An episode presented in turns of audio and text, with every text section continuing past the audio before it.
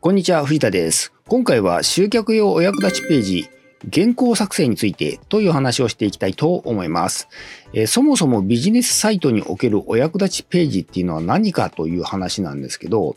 これはですね、そのビジネスの見込み客の方が持つ悩みや疑問を解決するための情報を公開するためのものです。このような情報を公開することでですね、ウェブでの集客がうまくいくようになります。そこで今回はこのようなお役立ちページの原稿をどのように作ればいいのかについて、初心者の方向けの、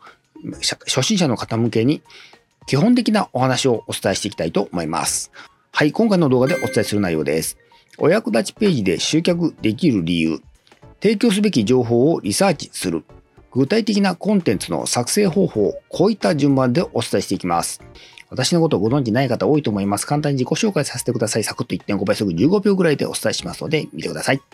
藤田博と申します。ウェブ集客コンサルタントをやっています。大学卒業後、15年ほどシステムエンジニアとしてサラリーマンをやっていました。脱サラ独立してフリーのコンサルタントとして15年ほどやってこれております。現在は顧問契約とオンライン講座をサービスして提供しています。よろしくお願いします。はい。お役立ちページで集客できる理由っていうことで、お役立ちページが集客につながる理由はですね、それを読んだ見込み客のに対してですね、見込み客の方に対して、あなた、えー御社がですね、専門家、つまりですね、解決能力があることを伝えられるからなんですね。読んだ人からすると、この業者に具体的にどういったサービスを提供してもらえるかっていうのもですね、明確に理解してもらえることになります。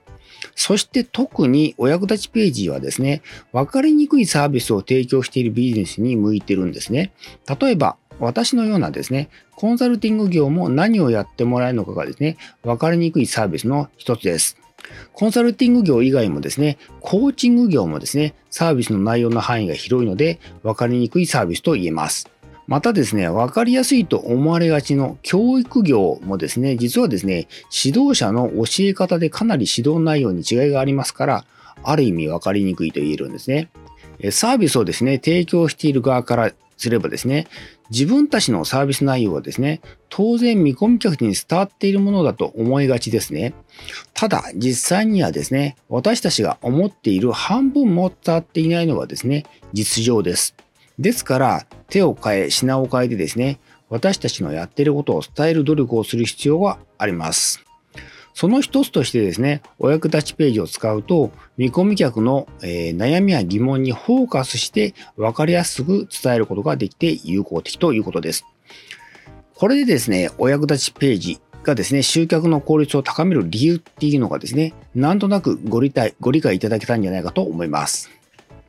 はい。提供すべき情報をリサーチするっていうことで、次にですね、お役立ちページで提供する情報をですね、調査する必要があります。いかにも大変そうな作業に感じますが、ラッキーなことに、Web の世界ではですね、その答えが提供、公開されています。えー Web の世界ではですね、見込み客の疑問や悩みは、検索ワードという形でですね、反映されてるんですね。あなたもですね、何か悩みや疑問があったらですね、ググると思います。このググるときに使う検索ワードが疑問悩みであってですね、検索結果として表示されるページがですね、現時点での Google さんの選んだベストアンサーということになります。またですね、実際に使われている検索ワードを調べるツール、まあ、正確には Web サービスまであるんですね。えー Google でですね、サジェストワードツールなんかでですね、検索してもらうとこういったツールがいっぱい出てきます。えーこれらのツールにですね、キーとなるワードを入れると、それに関連するワードが表示されるんですが、これらのワードが実際に検索に使われているワードになります。キーとなるワード、具体例としてはですね、例えば教育業でしたらですね、受験英語なんかでですね、なんかになりますね。このワードをツールに入れるとですね、受験英語について、ついてのですね、疑問悩みが検索ワードとしてですね、ずらっと表示されます。こんな感じですね。そこでこれらのワードごとにですね、疑問や悩みを解決するためのお役立ちページをつけ作っていけばいいということになります。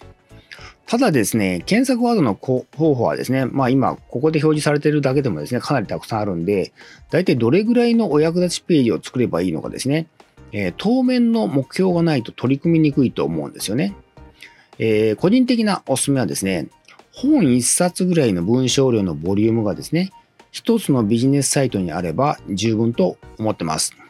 本1冊の文字数っていうのは大体ですね、10万字ぐらいですね。10万字って多いって感じると思うんですけど、えー、長めのお役立ちページの文字数っていうのはですね、だいたい5000文字ぐらいなんですね。ですから、20記事ぐらいで10万字になります。もちろんですね、最初から5000文字レベルの、まあ、いわゆる対策という感じのですね、記事の執筆っていうのは難しいかもしれませんので、まあ、その場合ですね、まあ、例えば3000文字とかハードルを下げてですね、いいと思うんですね。何よりもですね、まあ、文字数はですね、結果と考えて、まずは手を動かしてですね、アウトプットすることの方が何倍も重要です。ちなみにですね、こういった記事が執筆できてですね、公開できたらですね、え検索されるのを待つだけでなくてですね、積極的に SNS でシェアするのもいい方法です。SNS, SNS はですね、種類いろいろありますけど、いわゆる文字系の SNS、えー、Twitter なんかはですね、まあ、そのまま、そのままですね、ページリンクでシェアすればいいので簡単ですね。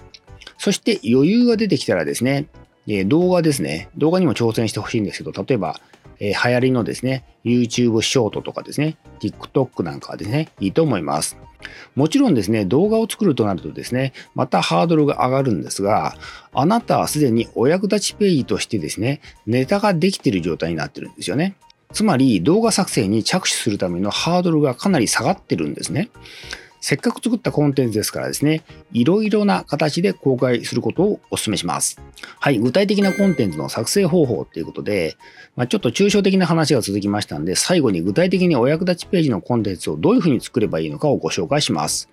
基本的にはですね、専門家であるですね、あなたの頭の中の情報を文章としてですね、アウトプットする作業をするんですね。ただ、普段からですね、文章をアウトプットしない人はですね、何を書いていいのか思考停止してしまうっていうケースが結構多いんですよね。そこでガイドラインとなる情報を用意してですね、それに沿って頭の中の情報をアウトプットしていく方法をお勧めします。利用するのはですね、現在の、え Google の検索結果に表示される、されるページですね。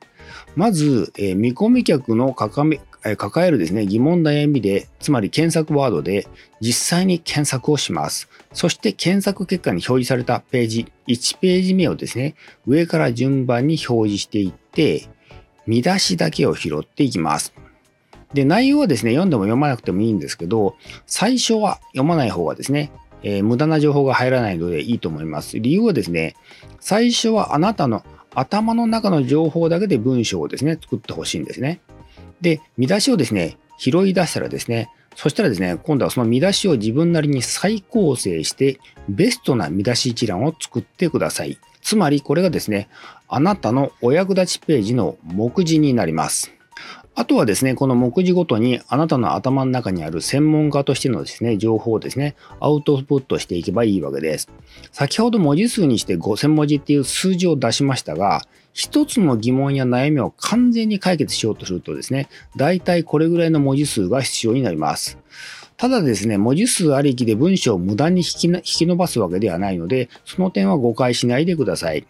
現在のですね、ウェブ上のお役立ち情報の多くはですね、ボリュームを確保するために、無理やり文章を膨らませてですね、まとまりのない圧縮率の低い情報になっていることが多いんですね。ただこういった情報はですね、当然徐々に淘汰されていきますので、先を見据えてですね、えー、生き残れるまとまりのある価値のある内容をですね、アウトプットすることを目指すことをお勧めします。そしてですね、この手順で原稿ができたらですね、あとはワードプレスなどを使って公開するだけです。ワードプレスを使ったお役立ちページの公開方法についてはですね、公開の仕方についてはですね、こちらの動画をご覧ください。動画の説明欄にもですね、リンクを貼り付けておきます。それではですね、今すぐ検索ワードのリサーチから始めてみてください。はい、今回は最後です。